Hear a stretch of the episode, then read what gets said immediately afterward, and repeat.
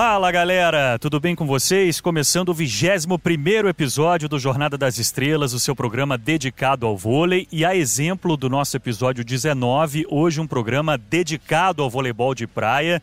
E tô dando uma olhada aqui, rapaz, é Jornada das Estrelas, não é à toa, hein? Três campeões olímpicos. Hoje o programa tá lá nas alturas, tá difícil para mim, né?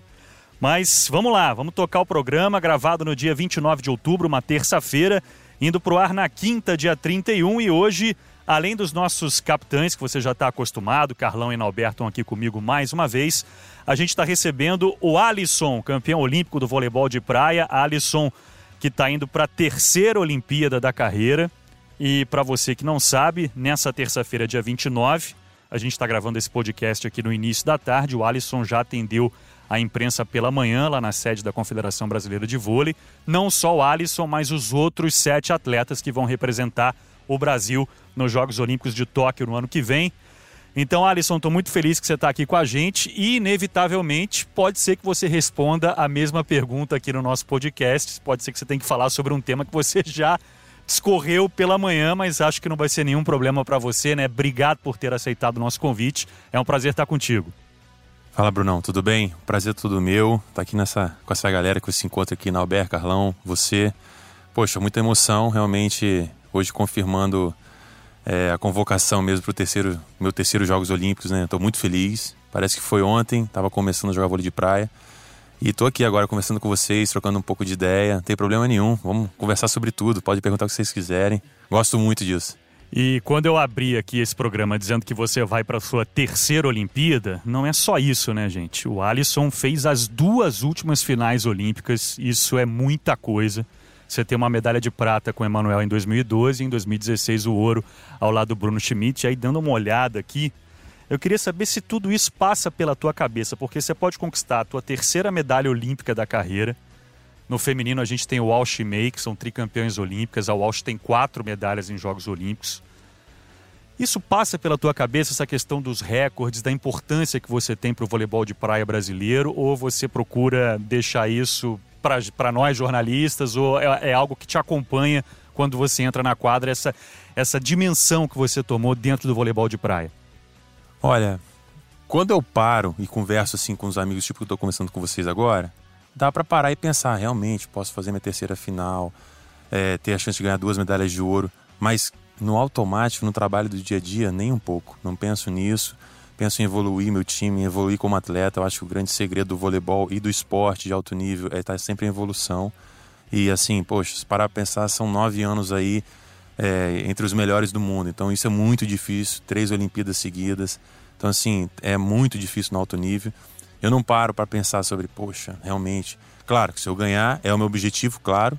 Ganhar uma medalha de ouro, ganhar uma medalha, fazer mais uma final. Mas se não, se eu ficar só pensando nisso, vai me atrapalhar. Então o foco todo é na evolução, na evolução do time, representar bem o Brasil. O voleibol traz muita medalha para o Brasil. Então, assim, esse é o objetivo. O objetivo está sempre em evolução. E é muito legal a gente receber o Alisson aqui nessa terça-feira, dia 29, porque há dois dias, no domingo, né, Capitão Carlão, a gente transmitia aqui pelos canais Sport TV o primeiro título do Alisson com o Álvaro, título nacional. Segunda etapa do circuito brasileiro, né, etapa de Cuiabá. Ele, que é ao lado do Álvaro, venceu algumas etapas do circuito mundial, mas foi o primeiro título nacional dos dois, né, Capitão Carlão? E a gente ainda está com essa conquista fresquinha na cabeça. Uma coisa que não estava fresco era o calor lá em Cuiabá. A temperatura em Cuiabá não estava fresca, não, mas eles mandaram muito bem. É um prazer estar contigo, Capita. Prazer, Bruno, Alisson, Nauber, né? Sem dúvida nenhuma, receber aqui né, um cara como Alisson que né, já vai para sua terceira Olimpíada e, sem dúvida nenhuma, né, como muitos, alguns jogadores do vôlei de praia, é o cara que construiu né, essa história tão vitoriosa desse esporte. Mas eu queria te perguntar uma coisa, Alisson. É... Te colocar aí numa saia, saia justa. Mas já, capitão? Só no início já. Assim tu, que é bom, vamos é, lá, vamos lá. É, tá indo para a tua terceira Olimpíada. Né? Como, é, como é que você viu essa temporada, essa corrida olímpica, com tantas mudanças? Por que, que aconteceu isso no masculino, não no feminino? Quais foram os motivos? Né? A gente sabe que existem muitas mudanças no vôlei de praia, que isso é comum às vezes. Né? Você imagina, projeta uma equipe que pode dar certo, mas não dá liga. né? Você se dá bem com a pessoa, tudo, e, e tem que mudar, acontece, faz parte. Mas por que, que aconteceu tanto nessa corrida olímpica, agora antes dessa Olimpíada? Olha, Carlão, boa pergunta. Todo mundo fala a mesma coisa, todo mundo fala, poxa, vários times quebraram e tal. Com relação ao Alisson, é, quando a gente acabou 2016, Alisson e Bruno, nós tivemos o ano de 2017 um ano é, de objetivos, mas mais lights mesmo. Assim, menos torneios e retribuição mesmo de patrocinadores e eventos e participações nos torneios. Mas tá dentro da gente querer ganhar. E o nosso time já não dava mais é, um retorno grande de resultado e a gente queria coisas novas. Assim como o Ricardo e a Manuel conseguiram dois ciclos, nós não conseguimos nos manter dois, dois ciclos. A evolução do esporte foi muito grande no mundo e a gente não, não conseguiu e a gente precisava de algo diferente. E aí a gente conversou, a gente tem um super relacionamento super tranquilo e cada um seguiu o seu caminho. Aí que começou a mudança, porque eu, eu pensava, o meu pensamento era o seguinte: já estou mais velho, experiente, e qual menino que eu posso ver com um objetivo futuro, que eu posso passar alguma coisa e que seja habilidoso e alto, porque o esporte ficou muito alto. Vocês podem perceber que hoje o mundo joga voleibol e voleibol de praia. E o André estava jogando bem com, com o Evandro e ela de Vitória trabalhou com a gente tudo. Eu falei, poxa, eu acho.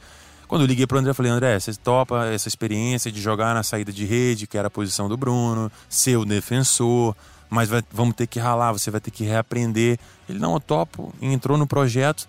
Só que esse projeto, ele ia, mas não ia, ia, mas não ia, e não deu certo, não teve resultado. Verdade é essa. Quando você não tem resultado, a gente procura outras coisas. Só que aí que também foi a segunda grande mudança. A mudança ela ocorreu quando a corrida olímpica já tinha começado.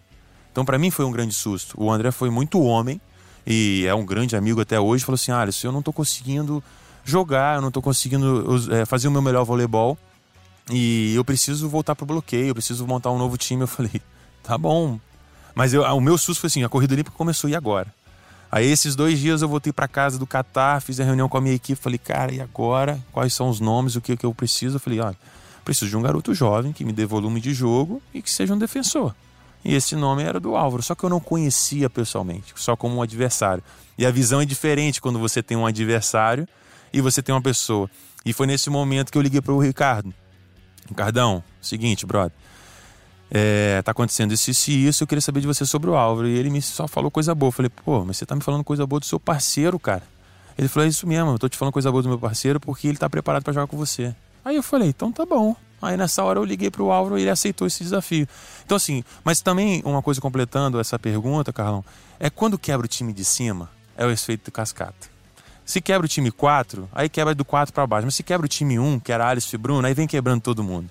E aí é uma consequência que o esporte aconteceu, mas totalmente diferente das outras corridas olímpicas, totalmente diferente. E é muito legal, né, quando a gente tem o personagem aqui pertinho, né? Adorei essa resposta, acho que o Alisson foi super completo nessa resposta, que é uma coisa que a gente vinha se questionando até em episódios anteriores aqui do Jornada das Estrelas. Antes de passar a bola para o capitão Nauber, para que ele possa fazer a, a, primeira pergunta dele, é o seguinte, Alisson, eu sempre coloco o pessoal de casa nesse papo aqui também, né? Divulgo lá nas redes sociais, ó, vamos gravar o programa dia tal, nosso convidado é o fulano.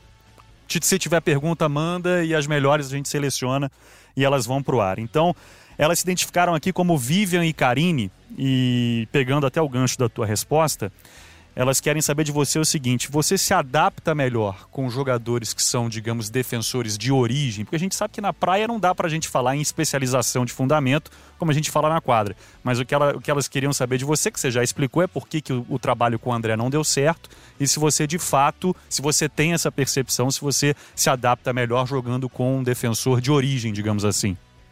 É, o meu histórico responde que sim, né? o Emanuel, é, Bruno e agora Álvaro. O meu histórico já responde. Mas um, uma, uma coisa que é importante no voleibol de praia, que muita gente de casa às vezes não sabe, a importância de um defensor que dá volume de jogo. Volume de jogo é que erra pouco.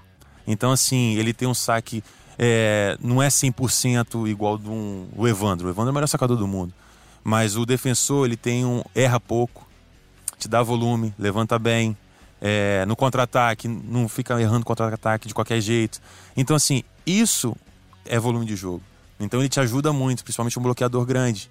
Porque, é, né? Se vamos supor, o time que formava o André e o Evandro era um time de saque e bloqueio forte.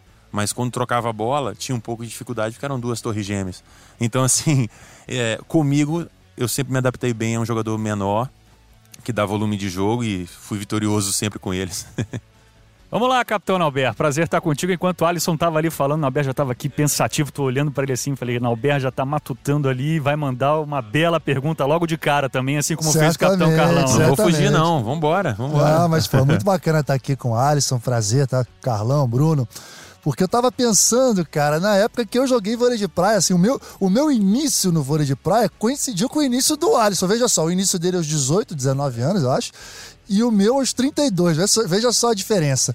E aí, acho que foi na temporada de 2006 que. Não foi 2006 que você começou a jogar? 6 para 7, isso aí. É, e o seu parceiro naquela época era o Bruno, era o Bruno né? É. Depois eles se separaram, se isso. encontraram um pouco na frente, então me passa um filme na cabeça, porque eu acho que o Carlão vai concordar comigo, né? Nós que vivemos o vôlei de quadra e o vôlei de praia, é, como é diferente, como as coisas no vôlei de praia às vezes são expostas. A gente, o, vôlei de, o vôlei de praia não tem o vestiário que nós na quadra temos. E muita coisa às vezes é protegida, é escondida dentro de um vestiário. Você se tranca no vestiário e ok, você não sabe quem é seu adversário muitas vezes. No vôlei de praia, é o contrário. No vôlei de praia tá todo mundo ali convivendo e naquela mesma área de atletas. E a gente observa, a gente vê a, postura, o comportamento. E assim, uma coisa que me chamou a atenção desde o início, desde aquela época, a postura, o comportamento do Alisson, o foco, o cara que, que, que tava com fome, com apetite de ganhar. E eu não tinha a mínima dúvida. A minha passagem na praia foi curta, em 2007 eu já estava de volta à quadra, mas quando eu voltei para o meu último ano de carreira, que foi na praia, já jogando com o Franco, ele já estava lá no topo, foi aquele ano que vocês ganharam quase tudo com o Arley, foi, que 2009. cruzava sempre com a gente. Exatamente, Pô, 2009. Tinha um, cruzamento de chave no circuito brasileiro. Ah, que sorte, hein? Foi que sorte, os caras voavam, eles ganharam quantas etapas? Sete etapas. Ganhamos sete etapas seguidas, mas eu apanhei muito dele, então ali eu falei, pô, vou aproveitar. E ele falou assim, tô no final de carreira. Eu falei, não, não importa, mas pro meu histórico eu preciso ganhar de você, então... Cara, não pra era mim era motivação, fácil, claro que era motivação ganhar dele. Não, já era, já era pô, e foi muito divertido, porque era um jogo que, assim, a gente sabia que em algum momento no campeonato ia cruzar com os caras. Às vezes era jogo para ir para semifinal, Isso. às vezes na semifinal, às é vezes assim um mesmo. pouco, mas era sempre contra os caras e a maioria das vezes a gente perdeu, porque realmente ele já era um outro jogador. E, e é, eu fico muito contente, né, de ver que aquele garoto de 19 anos transformou nesse super campeão. Agora, já que eu rasguei elogio, vamos à, vamos à pergunta. Deu aquela maciada, é, agora é. vai. Não, mas acho que essa é, é tranquila para ele, porque assim. é o seguinte: ele participou de duas Olimpíadas, e nas duas Olimpíadas que ele participou, uh, mesmo a primeira Olimpíada em Londres, ele já chegou como favorito. Vocês chegaram vindo Verdade. de título mundial, né? Verdade. Título mundial com o Emanuel em Roma. É, jogando com o Emanuel, né, cara? Então, assim, é favorito. e depois, em 2015, é. foi campeão mundial também com, com, com o Bruno. Bruno. Chegaram como favoritos. E ele não sentiu nada. Quer dizer, foi ótimo ter chegado como favorito. Aquela Sim. história de que ah, o favoritismo pesa com ele não aconteceu. Dessa vez é diferente. Sim. Vocês não estão chegando como, como favoritos. Como que tá isso na sua cabeça? Você acha bom? Você acha ruim? Vantagem ou desvantagem? Não, é muito bacana essa pergunta, sabe por quê? Porque esse ano, quando a gente se juntou, o Alisson e o Álvaro, faltavam. A gente, tava no, a gente era o sexto time do Brasil, de duas vagas. A gente estava fora, a verdade é essa. E aí, nós tivemos que jogar torneios menores. A gente foi para um torneio na Malásia, que era três estrelas. Esse torneio, assim, é nível C. Tipo assim, A é, primeiro, é, uma, é cinco estrelas, B, quatro estrelas. E a gente tinha que fazer um pódio para classificar para a Copa do Mundo. A Copa do Mundo é que mais tem ponto. Então, assim, você vai para um torneio menor, categoria menor, no interior da Malásia, com obrigação de fazer um pódio, senão você não joga a Copa do Mundo, tá fora da Olimpíada. Então, pressão mais do que essa, impossível. Nós ganhamos, chegamos na Copa do Mundo. Na Copa do Mundo, eu não era favorito. Nós ficamos nas oitavas de final. Só que o grande lance é que quando eu classifiquei para a Copa do Mundo, a galera do meu meio, o pessoal do meu meio, é, a postagem mudou. Falou assim: o cara voltou, irmão. O cara tava morto. E aí a gente começou a trabalhar, trabalhar. E quando a gente fez uma sequência e passou para primeiro, postagens, Mamute back, Mamute back, Mamute voltou não sei o que. eu, cara, porque assim, eu acredito muito na equipe e no trabalho. E o Álvaro comprou esse barulho, entendeu? Vamos lá, vamos lá, não sei o quê. Então, a partir do momento que você volta e tem resultado, aí vem toda a sua a pressão de ser favorito de novo. Igual assim, ah, o Walsh, a Walsh, a Walsh, ela tá na disputa para classificar a Olimpíada. A partir do momento que ela classificar, amigo, chegou, voltou. só uma coisa sobre o Álvaro. O Álvaro Aham. é craque de bola. Sem dúvida. Mas ele é o único dos quatro que nunca jogou uma Olimpíada. É. Como é que tu tá vendo isso também? Só Tô- pra- eu tô me vendo nele, Carlão. Tô me vendo nele. Tô me vendo nele. Tipo assim, é, cara, ele tá sugando ao máximo. Sugando assim. é, tudo que eu aprendi com o Emanuel, a verdade é essa, eu tô tentando fazer com ele, claro, do meu jeito, sendo o Alisson, mas assim, ele pergunta como que é, como que, como que é lá, o que, que tá acontecendo. Se ele fica ansioso, ele fala, como eu falava com o Emanuel, e eu falo a mesma resposta. Se diverte, cara. Se diverte. Eu acho que deu pra perceber um pouquinho isso na, na final em Cuiabá. Eu falei, cara, se diverte, cara. E é um monstro atrás, porque ele tira o piano das costas de estar jogando campeão olímpico e faz o que ele sabe. Ele jogou assim com o Ricardo, jo- tá jogando assim comigo. Então você vai. Claro, tem toda a preparação psicológica, tem a preparação física, fisiológica, é, tática, de treino, mas ele tá se divertindo e curtindo o momento. Então, assim, claro, indo pra Olimpíada, você volta a ser favorito. Ó, acabamos o time. A gente começou o time em 46 do mundo. A gente terminou o time em terceiro do mundo. Atrás da Noruega, que tá vivendo um momento incrível, e atrás da Rússia, que foi campeão do mundo. Então, cara, de 46 para terceiro, são 43 no ranking. É muita coisa nós fizemos. Então, assim, restam 10 meses. Agora começa uma preparação para a Olimpíada pra gente. E eu me lembro bem, em 2011, né, antes da sua primeira Olimpíada, a sua técnica, a Letícia, é, conversas que nós tivemos, inclusive eu até tive, a- tive a honra de participar um pouquinho né, da, daquela preparação deles ali. Uma das um primeiras mais palestras, lembra? É. Primeiras palestras do Nobel foi com a gente, cara, foi muito bacana. Muito bacana. É porque eles estavam ali naquela época, os grandes favoritos eram os americanos Isso. e estavam batendo na- nos americanos e não conseguiam ganhar.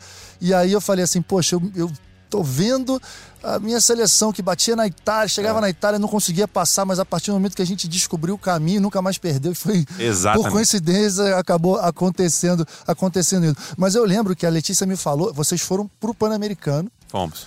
E, e ela me falava, olha, eu quero muito que o Alisson vá pro Pan-Americano. A gente sabe que não é um torneio importante, assim, tecnicamente, Aham. mas eu quero que ele viva aquele ambiente ali para chegar na Olimpíada e não estranhar.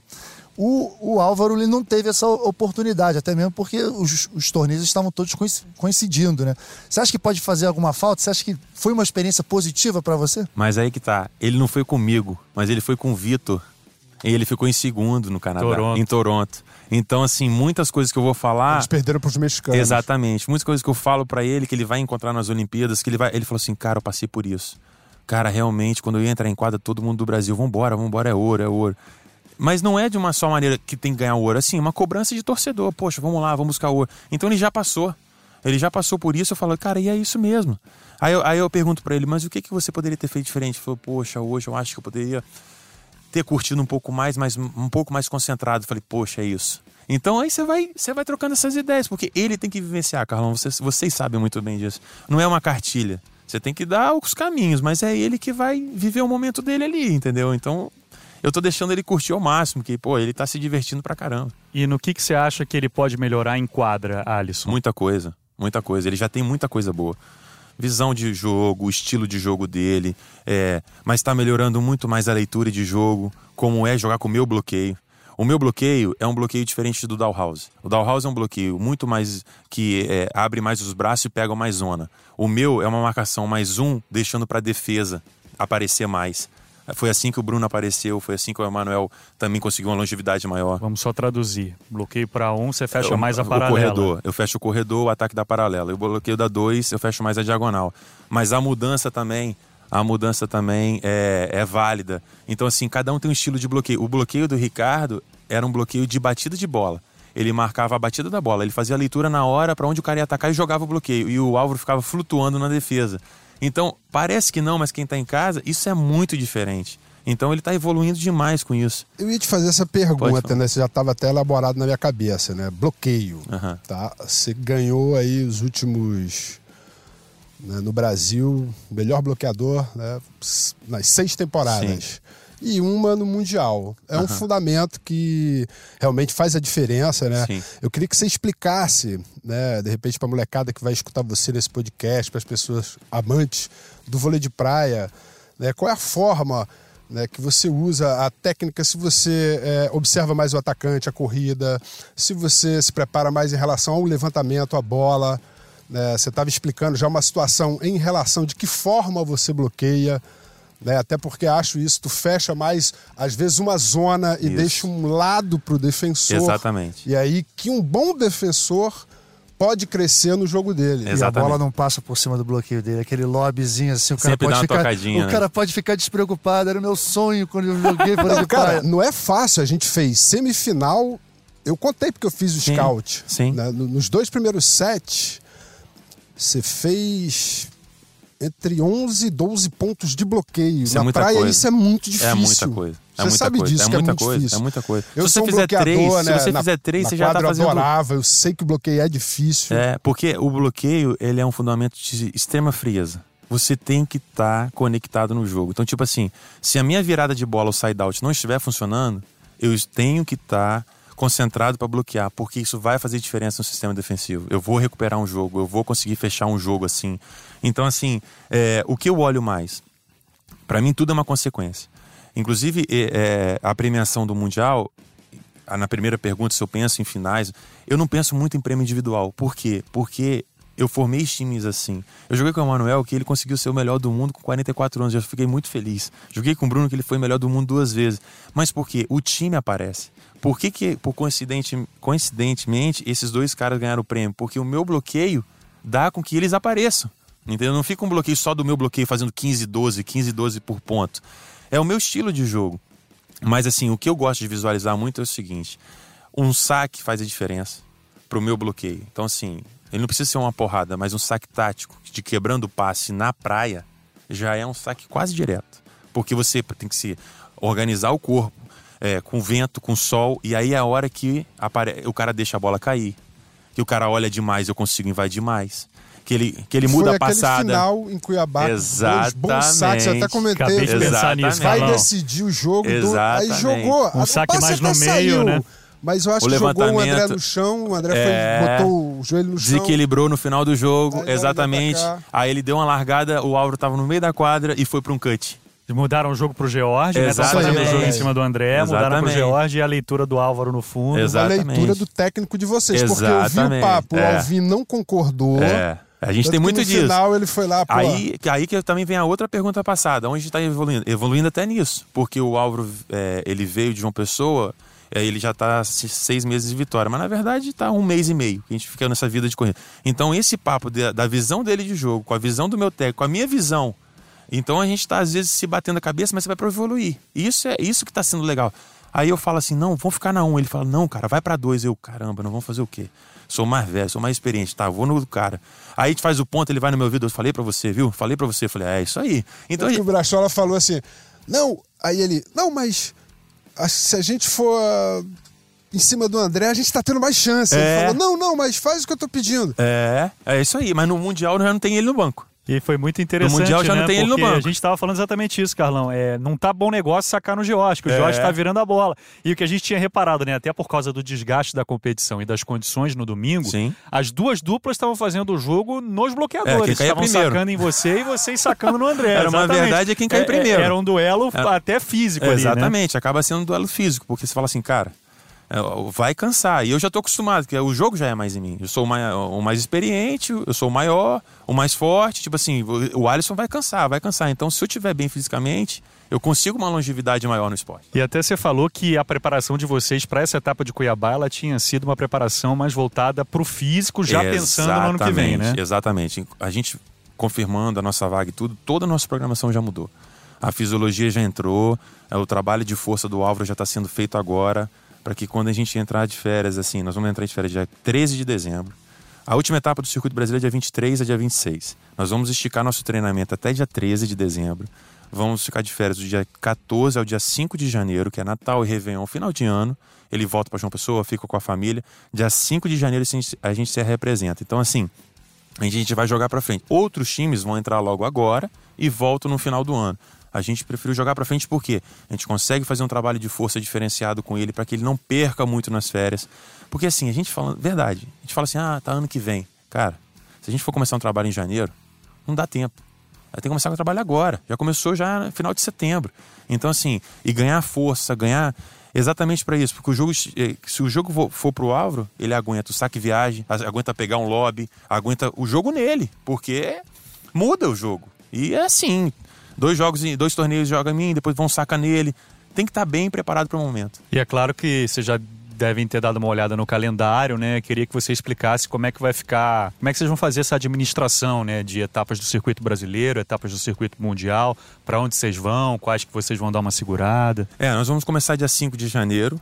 É, a primeira etapa é dia 26 de janeiro em João Pessoa, na Terra do Álvaro. A gente ainda não decidiu se a gente joga, porque é uma etapa de curto espaço. E assim, claro que a vontade de jogar é na terra do, do meu parceiro. Só que se for. É um ano olímpico. Não dá para brincar e chegar lá, ah, vamos jogar com dois quilinhos a mais, ah, vamos. Não dá. A atleta entrou em quadro quer ganhar, ainda mais em casa. Então, se correr um risco de ter uma lesão, a gente não vai, porque a preparação física que vai, ó, vai liberar ou não. É, tem uma etapa que casa junto com a etapa do Catar, que é a etapa de Teresina. Talvez a gente não deva jogar também, que é uma etapa do brasileiro, porque a etapa do brasileiro acaba domingo e a do Catar começa na segunda. Então, eu tenho que me preparar para o Mundial. Vocês vão dar mais prioridade para o brasileiro mundial. ou para o Mundial? Mundial. Mundial. Mundial. Mundial. Porque a classificação olímpica ela já aconteceu. Mas o ranking olímpico fecha em cima do Mundial. Então eu posso estar em primeiro no Brasil e oitavo no ranking, olímpico, no ranking olímpico. Aí eu pego uma chave ruim, aí eu não viro cabeça de chave. Então você tem que ter serenidade, frieza para saber qual é o momento certo de, de, de agredir. O Alisson, fala um pouquinho da evolução do vôlei de praia, né? Esse esporte que a gente tanto gosta, que é um esporte recente em termos de Olimpíada, mas que eu vi muita diferença. Assim, se a gente for, pegar a primeira Olimpíada lá em 96, é um outro esporte hoje em dia. Ah, a quadra mudou e as características das duplas mudaram. A gente vê em 96 a dupla campeã olímpica, Kirali Steffs, ok, eram dois jogadores fenomenais que eles revezavam muitas vezes no bloqueio, mas desde então, desde que a quadra diminuiu, a gente vê um predomínio, assim, uma, é, um predomínio absoluto de duplas que tem um grande bloqueador com um grande defensor. Você acha que ainda cabe aparecer uma dupla no perfil do Kirill Steffens, assim, dois jogadores que revezam, ou é um caminho sem volta? Na minha opinião, é um caminho sem volta. Eu não vejo vôlei de praia tendo jogador, é, tendo uma dupla que não seja nesse formato de um grande bloqueador e um grande defensor dominando. É, até do Blenton e do Fernando Moana, né? Eram dois baixinhos.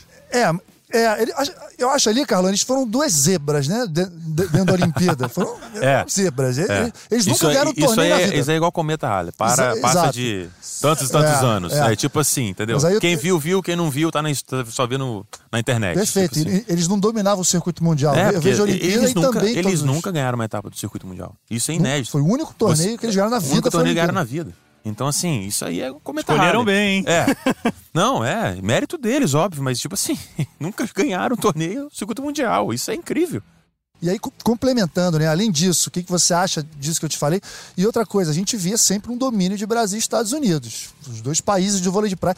E pela primeira vez numa Olimpíada, a gente vê algumas duplas que não são de Brasil e Estados Unidos como as grandes favoritas, né? Noruega, Alemanha e Rússia, que é a atual campeã mundial. O que, que mudou? O que você está achando da evolução do esporte?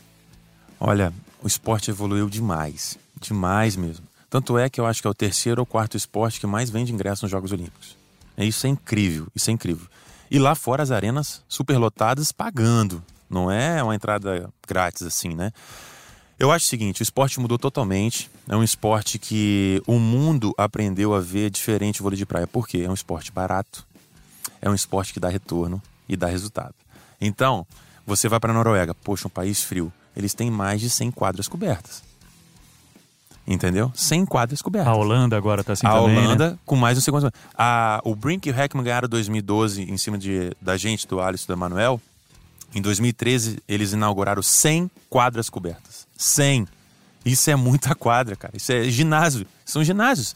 Então, assim, só que isso não dá o retorno imediatista que o brasileiro tem. Isso dá um retorno em 8, 10 anos. Então, a Noruega está colhendo um fruto de 8, 10 anos atrás. A Rússia está colhendo um fruto de 8 a 10 anos atrás. Então, assim, esse menino que foi campeão mundial, ele, o Stoyanovski, Stoyanovski, ele é da geração da Duda, que foi campeão dos Jogos da Juventude.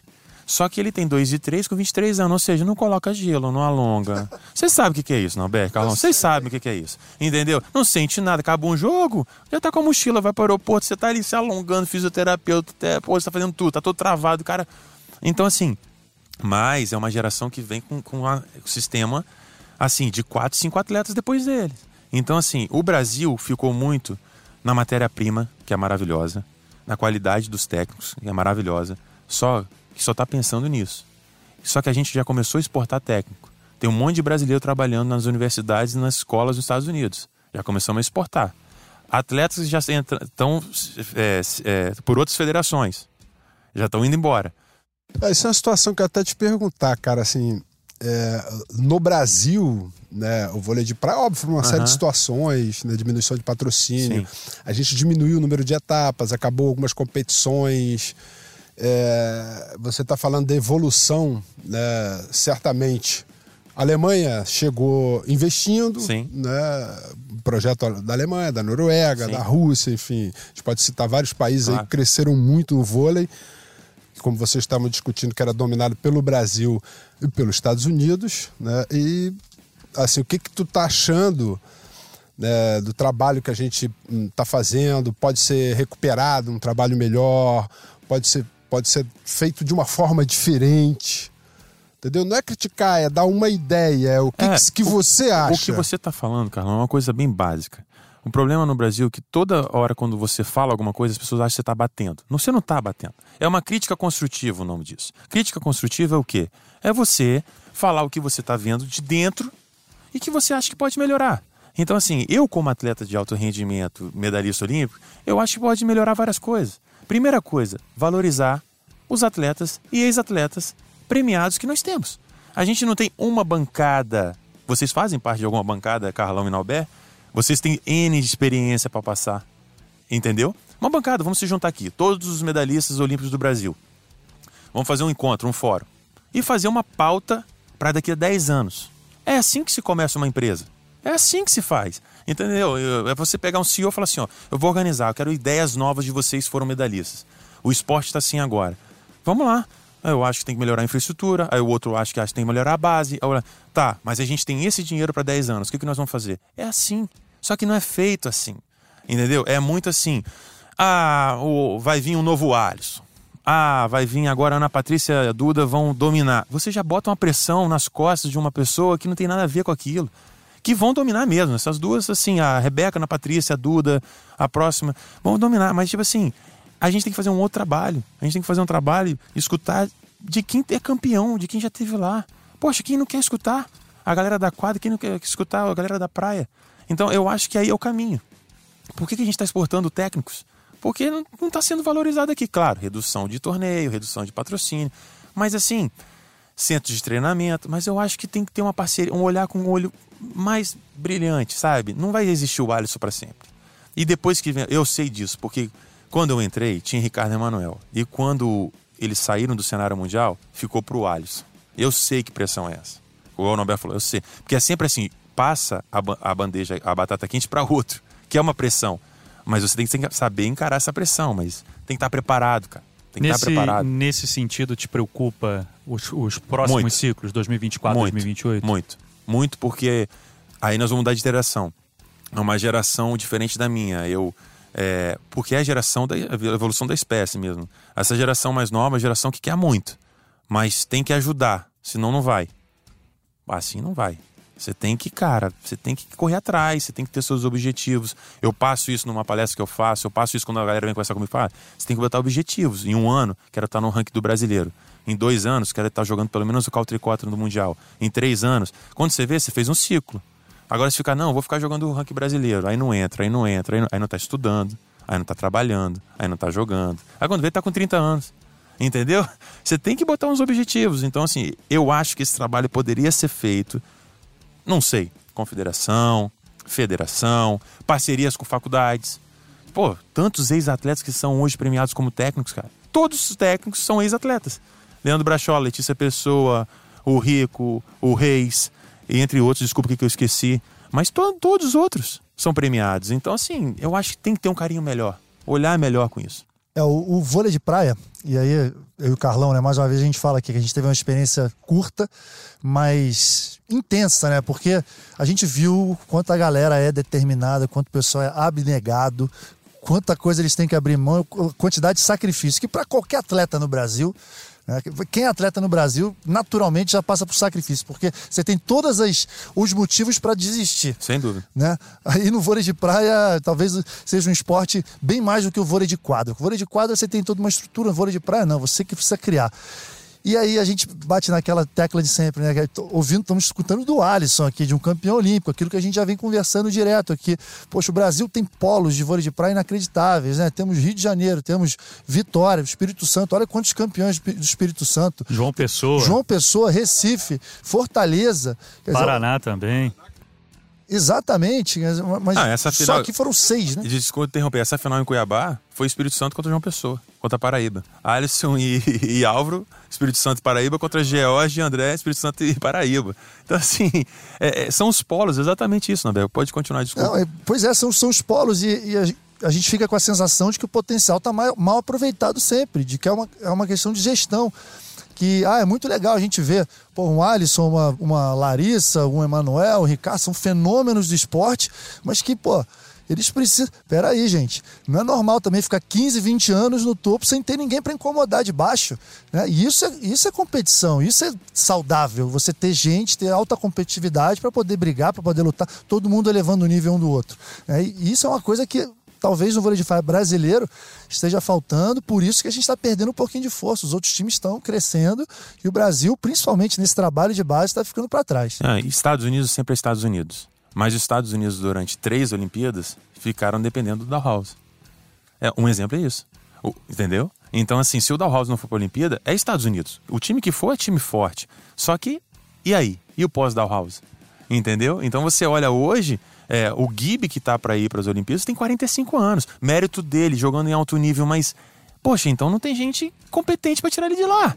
Porque, assim, a gente sabe, né, Alisson, que, por exemplo, é óbvio, o vôlei de praia funciona diferente do vôlei de quadra. O vôlei de praia eu acho bem bacana, porque você precisa conquistar os seus pontos, Isso. é o seu mérito. Isso. Se você vai para a parada é porque é mérito teu, é. da dupla, enfim, é. da comissão técnica, do teu trabalho. Sim. Isso eu acho muito bacana. Mas também acho né, que a própria confederação, né, no momento que tem uma oportunidade, né, tem que aproveitar, como a gente teve no Pan-Americano. Nós temos moleques bons e você sabe disso. Sem dúvida. Você sem sabe dúvida, disso. Sem dúvida. Sem que dúvida. A gente podia. Nada contra Tiagão e Oscar, longe sem... disso, que são dois caras que eu conheço. Pô, são dois excepcionais atletas. Uhum.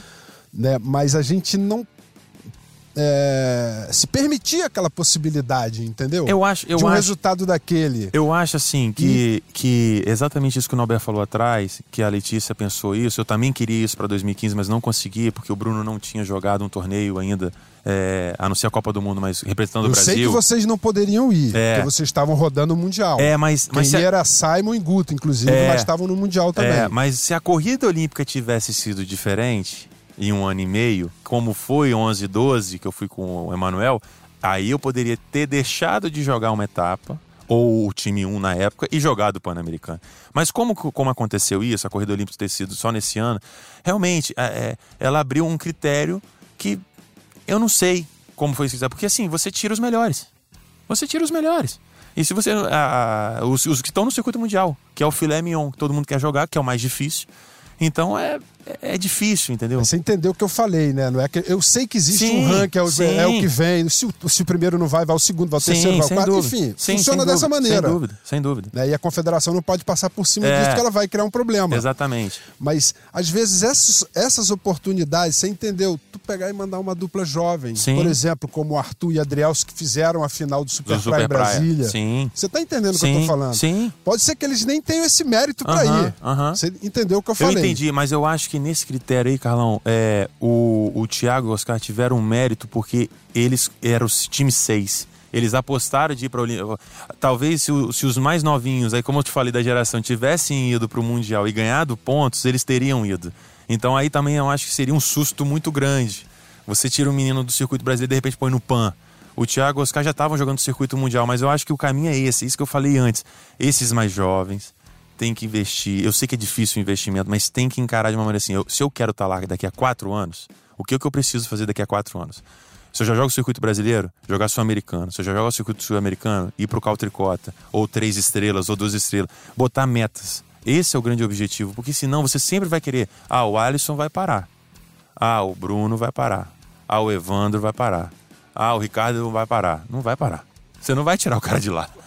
Fazer uma, fazer uma analogia. Fala aí, fala aí, não, É, não, fala, faz- fazendo uma analogia, o vôlei de quadra é o seguinte: você é um funcionário na empresa. Naquela empresa ali, bem organizado, bem bonitinho, você é um funcionário, você faz a sua parte.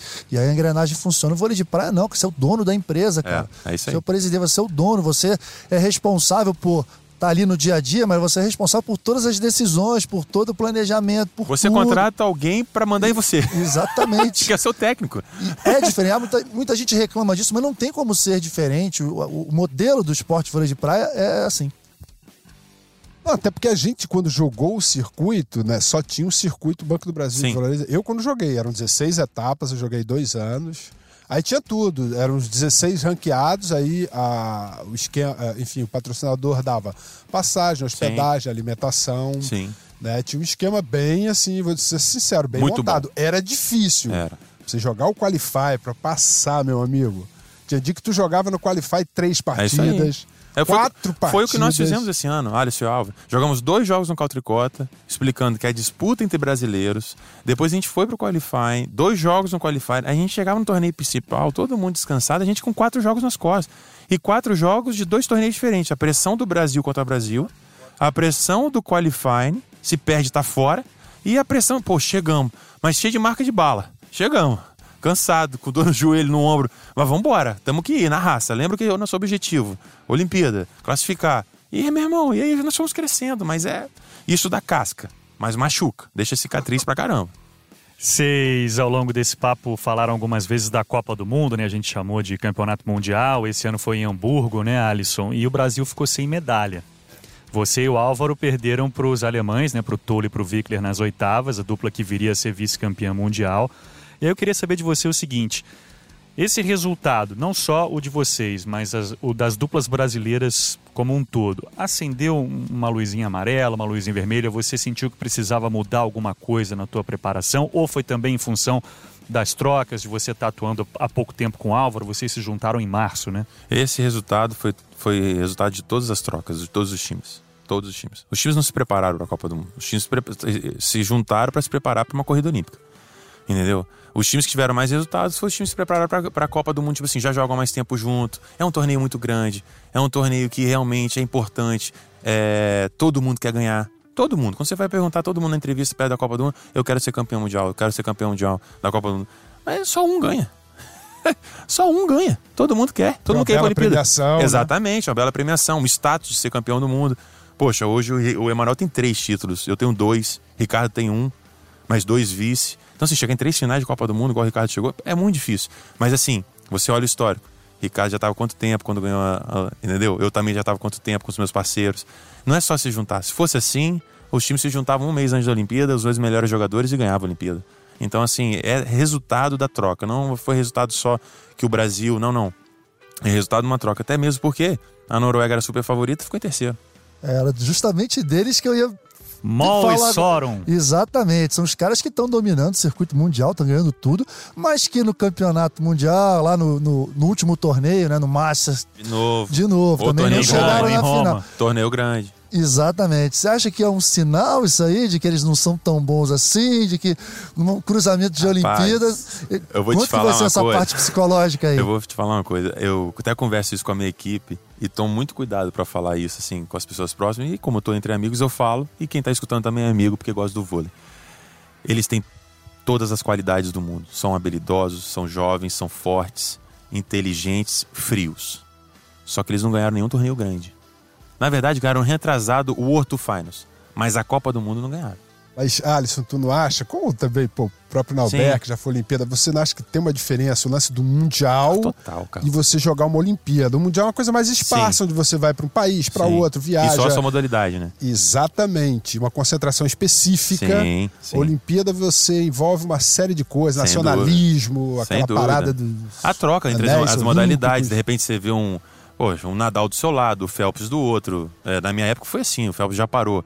Mas, Posso assim, te citar, inclusive, uma dupla brasileira que pô, ganhou praticamente todos os torneios, né? Que foi Emanuel Manoel Henrique- Loyola, É, Manoel Loyola, exatamente. que eram favoritos, Chegaram com oito etapas nas costas. Ganharam sete etapas seguidas no perderam Mundial. para os espanhóis, E perderam. E que perderam nunca tinham perdido. Exatamente, exatamente. Pode isso. acontecer. Não, isso é a Olimpíada. Essa é a Olimpíada. A Olimpíada é exatamente isso. Tipo assim, é, tem a chave da minha Olimpíada de 2016 veio todo mundo pro meu lado.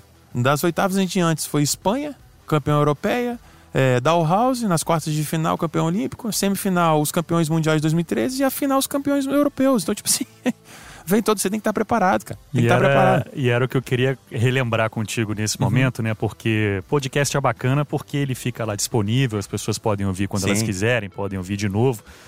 E é impossível, né, na tua presença aqui, a gente não relembrar essa campanha do título olímpico, até porque dentro de tudo isso que a gente já falou aqui de você, você tem um privilégio que eu acho que pouquíssimos atletas vão ter, que é de ganhar uma Olimpíada no Brasil. É.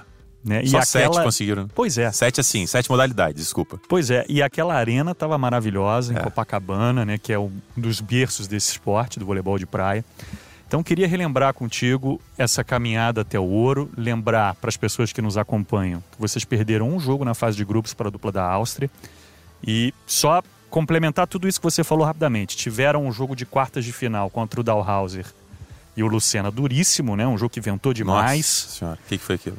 Depois dessa partida, um jogo definido no 16 a 14 do terceiro set contra o Brauer e o Milsen na semifinal.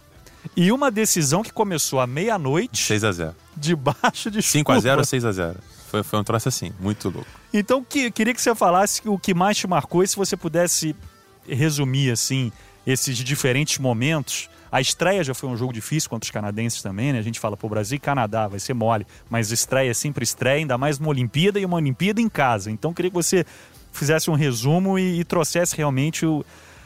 Só o que você mesmo que teve lá, viveu, passar isso para quem está nos acompanhando. Olha, foram. Vou, vou tentar ser mais simples possível. Foram várias chaves que viraram. É, na decisão de vir para o Rio de Janeiro, sobre a programação, nós fomos o último time a chegar. O último time dos quatro. É, e tudo que eu aprendi com a Letícia e com o Emanuel, eu tentei passar para minha equipe, que era a primeira vez, escutar deles também, porque eles que decidem. Eu falava a minha experiência e tentar aprender, é, ensinar um pouco também e aprender. Nós chegamos, abrimos um treino e a primeira pergunta foi: E aí, Alisson, você vai ganhar ouro agora? Só que eu já estava preparado para isso. E eu já tinha conversado com isso com o Bruno. E eu já respondi, falei: Olha, preparado, vim aqui para jogar os Jogos Olímpicos, nosso time tá bem, pá. Super tranquilo, não fugi da resposta. Era um ano de impeachment, crise política. As- os escândalos saindo na mídia, então assim, a pressão aumentava muito, porque você via as pessoas que tinham ficado desempregadas, perdido dinheiro, perdido não sei o quê. Olha, bicho, ganha essa Olimpíada, pelo amor de Deus. Pelo menos vocês têm que ganhar isso aí. Tra- Traz alegria pra gente. Então, aquela esperança já estava em cima das suas costas. E aí a chave foi virando.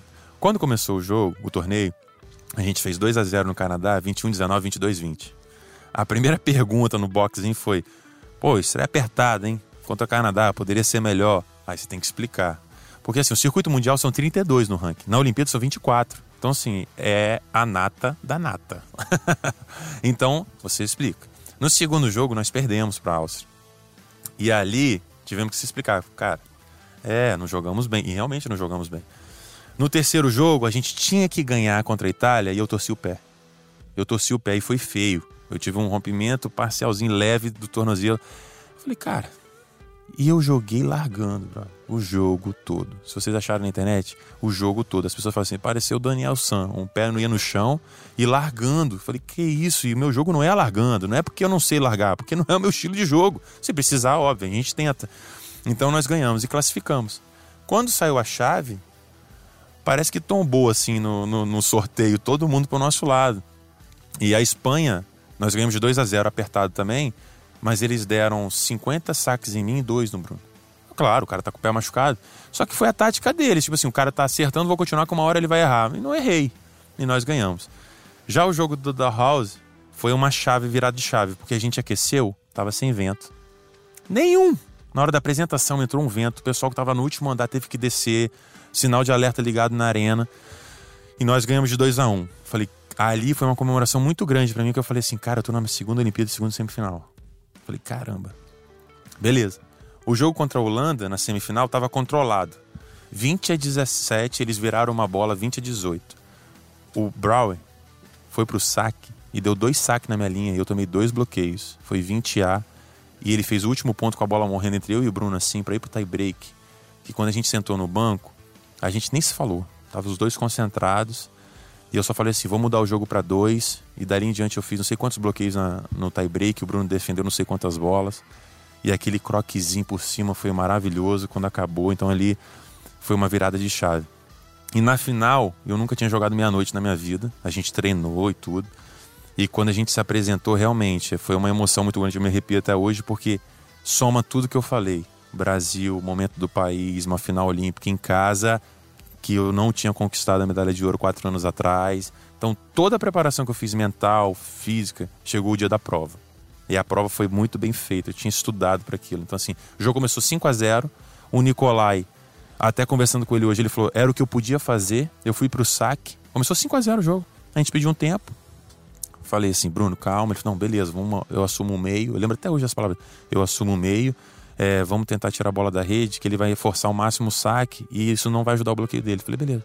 Dali em diante ganhamos sete, ganhamos o segundo jogo, o segundo set acabou. Então, assim, a lucidez, a tranquilidade, mas é muito difícil ganhar em casa. É muito difícil, realmente. Não é porque eu ganhei, é porque eu joguei uma final em Londres, que foi totalmente diferente do que jogar em casa. Esses caras estavam lá comentando, eu vi eles, pô, é diferente. E jogaram também, ganharam. Então, é, em casa é difícil.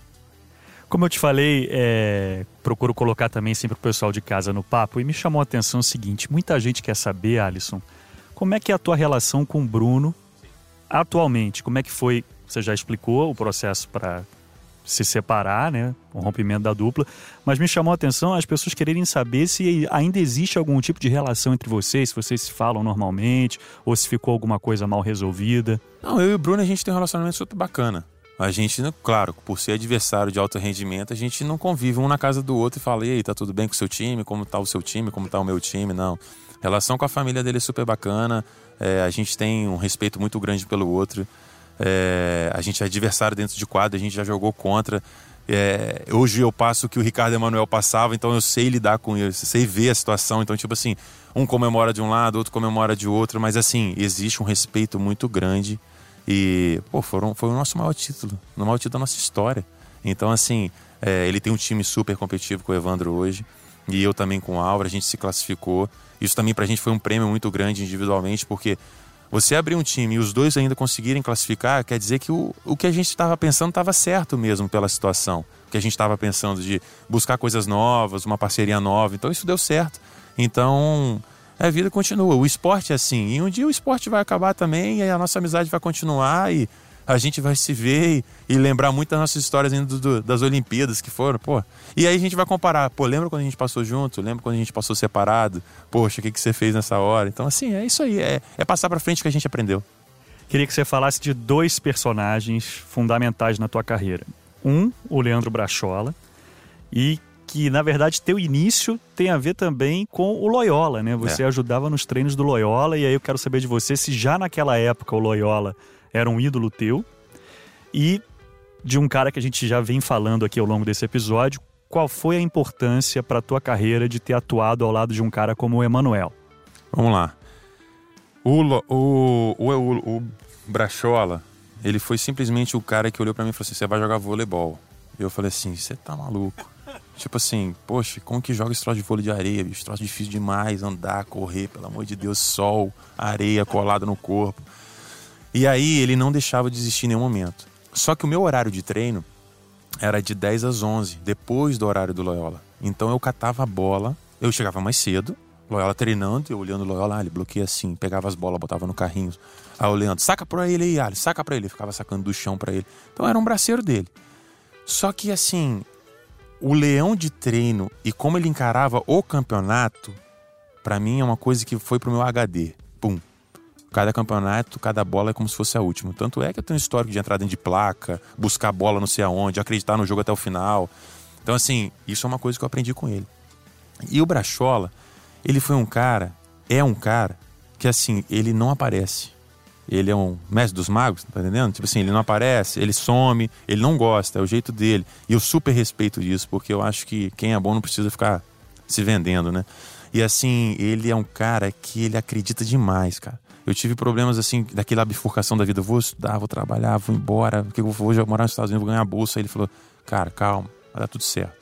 Quando eu tive a proposta de vir morar no Rio, treinar no Rio, que até treinei com, com o Naubel uma semana, ele falou assim: vai, vai que isso é bom para você, vai, vai ser bom para você, você vai ver o que é o mundo, vai ver conhecer o Rio, vai conhecer o vôlei, vai conhecer um esporte, um atleta experiente. Eu falei, beleza. Isso é difícil, porque ninguém quer perder seu diamante.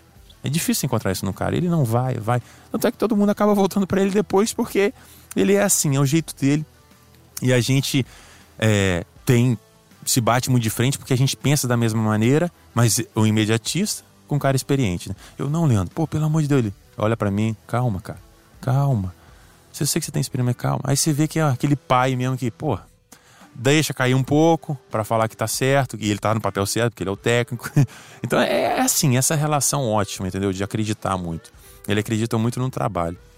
O Emanuel dispensa comentários dispensa comentários. É, quando eu ganhei a medalha de ouro, ele foi me dar um abraço. Falei, cara, é, a gente não sabe por que, que a gente não ganhou junto, né? Mas eu aprendi muito com ele, cara. Principalmente o que o Norberto falou, a parte da praia que é empresarial, a, o profissionalismo. Eu sou uma empresa, a nossa equipe são 17 pessoas. Eu escutei já a Agatha também falando isso, com a Duda aqui. Isso, eu ia relembrar isso, né? É... Que no nosso episódio 19, que foi o episódio que eu citei na abertura, né? É. Foi o outro episódio dedicado ao voleibol de praia, a gente falou da importância de você ter uma equipe multidisciplinar. Né? Exatamente. Né? Por isso que a gente nem perguntou isso para é, você, né? Mas são 17 eu sei que... pessoas e você contrata um CEO de uma empresa para manter uma linha de trabalho. Esse CEO é o Leandro.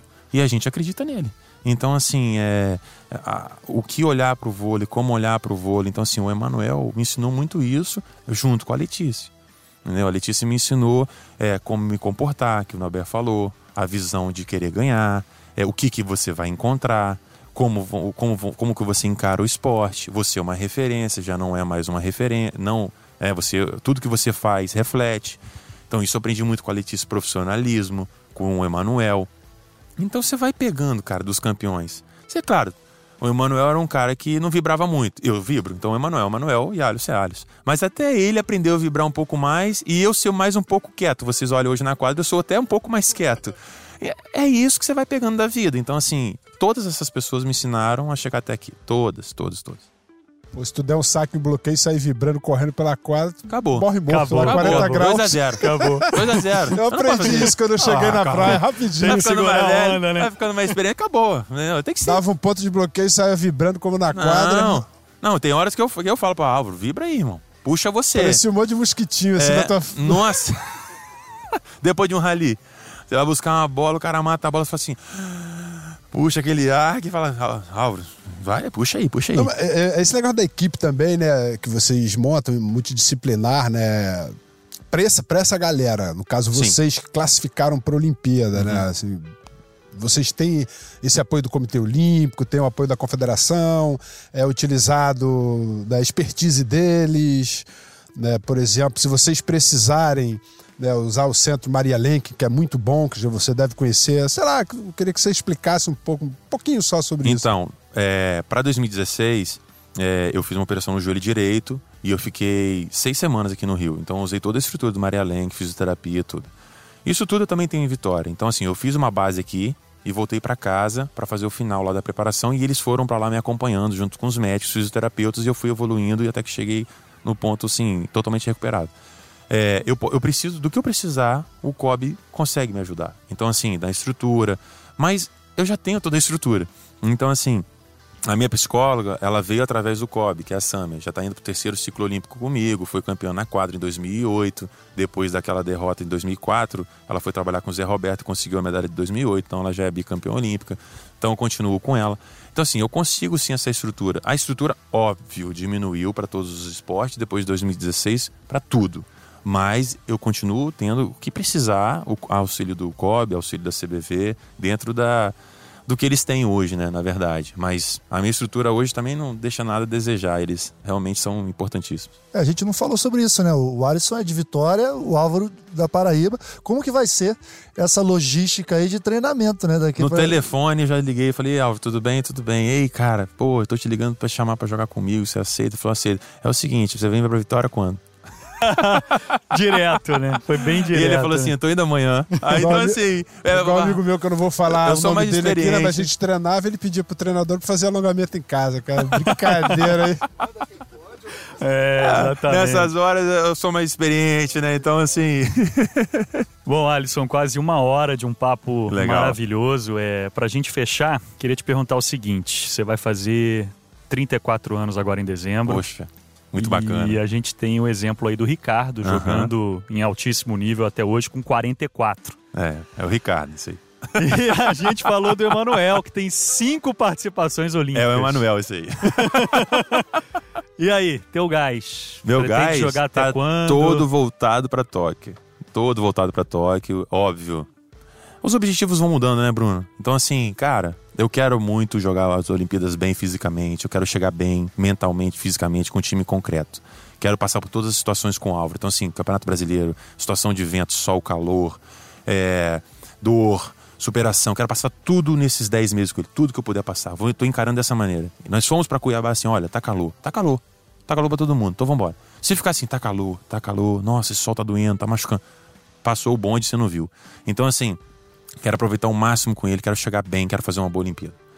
Dali em diante, óbvio, são objetivos, como eu já falei, trabalho com metas, metas a curto prazo, a médio prazo, a longo prazo. Se o meu corpo conseguir segurar, se eu conseguir manter em alto rendimento, porque, cara, quando você é bom, conquista algumas coisas, um pouquinho bom e conquista algumas coisas, você não quer ficar tomando porrada. Então, assim, se eu, se eu conseguir me manter entre os melhores, vamos ver 2024. Mas se eu não conseguir, vamos lá, garotada, a vez de vocês. Então é assim que é a vida que segue. Muito legal, muito legal. Recebemos aqui o Alisson no episódio 21 do Jornada das Estrelas. Mamute, quem botou esse apelido, hein? É um grande amigo meu que jogava, o Billy, que hoje trabalha comigo na parte da estatística. É, quando fiz a transição da quadra para praia, eu sou da geração do Lucão, do Bruninho, conheço todos eles. E aí eu não sabia andar na areia. E eu tinha um delayzinho, a bola caía, eu caía três segundos depois. Eu subia para atacar, a bola tava caindo, e eu não pegava nunca no ponto alto. E surgiu o filme Era do Gelo. Aí um amigo deu aquela gritada no fundo lá, ô Mamute, tá difícil, hein? Aí a galera ficou aí na gargalhada e todo mundo pegou e fui de repente Mamute, Mamute, e o mundo todo me conhece como Alisson Mamute. Então, boa sorte para você, Mamute, em Obrigado, mais um gente. ciclo olímpico. Obrigado pela tua presença aqui com a gente. Te desejar ainda mais sucesso na tua carreira, não só para você, mas também para o Álvaro. Tenho certeza que o Brasil vai estar muito re- bem representado lá em Tóquio, não só por vocês, mas também pelo Bruno e pelo Evandro, Sim. pela Duda e pela Ágata, pela Ana Patrícia e pela Rebeca também. Muito obrigado, Alisson. Eu que agradeço, gente. Obrigado pelo carinho. Poxa, obrigado pela torcida de todos os brasileiros aí do vôlei de praia. Realmente é muito gratificante receber esse carinho de todo mundo. Valeu. Capitão Carlão, mais alguma coisa aí com o nosso Mamute, então, que explicou até a origem do apelido? Só desejar muito boa sorte para ele, né? Para toda a galera aí, a preparação, que corra tudo bem. né? Sempre desejando que ninguém se machuque, que todo Obrigado. mundo esteja são, Sem dúvida. porque aí dá para você apresentar aquilo que você se preparou aí e planejou, né? É, Do Brasil em Tóquio. sem dúvida. Valeu, canal. Obrigado, Carlão. Capitão Nauber. Sempre um grande prazer, esse moleque aqui, sou fanzaço. Fanzaço do jogador, fanzaço da pessoa, do vencedor que é. E ó, daqui a uns 10 anos, quando vier pro Master, pô, realiza o meu sonho aí de jogar atrás de um bloqueio desse. Imagina só, ia facilitar. Maravilhoso, Você me dá, né? você me dá Ô, coisa 10 linda. segundinhos, eu vou te Claro, dar um exemplo. claro. Quando eu vim, eu vim treinar no Rio em 2006, eu treinei com ele, ele, o Marcão e tal. Ó, você tá falando com um cara que pegava a bicicleta pra ver treino do Nauber na areia. E ele sabe disso, que eu É. já contei isso pra ele. Eu pegava a bicicleta, parava lá no Leblon pra ver só o ataque e defesa desse cara aqui que tá Então. do teu lado. Você gosta de vôlei mesmo, hein? Opa! cara? O Pereba que, que tava Ai. treinando ali. Aí um dia eu tava treinando com ele e ele falou assim pra mim, ô moleque, vamos almoçar lá em casa hoje. Aí eu, você tem certeza? Moleque, né? Comia bem, né? Comia bem. Ele, não, vamos lá em casa hoje. A mulher vai fazer uma comida boa pra caramba. Eu falei, vamos lá. Aí chegamos lá, tinha tomado banho e tal. Aí ele, vamos ver o Globo Esporte aqui e tal, não sei o quê. Aí do lado da televisão dele, a medalha tava exposta. E eu tava que nem um, fran- um cachorro olhando fr- pra geladeira de frango, assim, ó. E a, e a televisão já tinha saído do ar. Se ela tinha saído, acabado o programa, ele falou: O que você tá olhando, cara? Eu falei: "Que- Aquilo ali é a medalha, cara? Ele falou: É, coloca aí. Então, assim, bicho, eu me arrepiei todo com a primeira medalha quando ele botou em mim. E eu ganhei essa medalha em 2016, ele tava lá. Então, assim, muito, muito maneiro essas coisas, sabe? Que passam, assim, de um. Que história bacana. É, muito doido, Que muito doido e bacana. bacana mesmo. Eu fico muito feliz com isso. Que possa vir a terceira, então, Valeu. medalha olímpica na tua carreira, Alisson. Muito obrigado, Nauber, Carlão. Esse foi o episódio 21 do Jornada das Estrelas. E que episódio, hein? Gravado na terça-feira, dia 29 de outubro, indo pro ar na quinta, no dia 31. Se você é fã, se você gosta do voleibol de praia, Lembro que o nosso episódio 19 também foi um episódio dedicado ao vôlei de praia com as presenças da Ágata e da Duda, que naquela oportunidade ainda não estavam com a vaga olímpica assegurada, mas a gente já sabia que encaminhada essa vaga estava e foi também um papo muito bacana. Se você quiser se aprofundar mais no voleibol de praia, não deixe de acompanhar também o nosso episódio 19. Muito obrigado a vocês e até a próxima!